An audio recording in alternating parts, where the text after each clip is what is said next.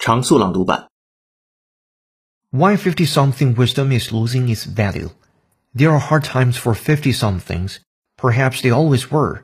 But obviously, the problem became more serious when I joined the cohort.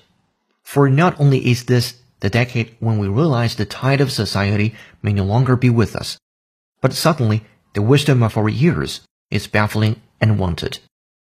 Just when we are finally ready to dispense our accumulated pearls to this shiftless, entitled snowflake generation, we find that, for some reason, they don't value our opinions.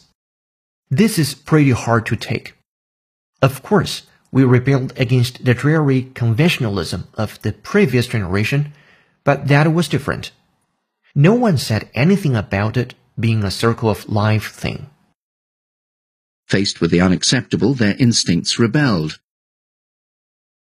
Faced with the unacceptable, their instincts rebelled.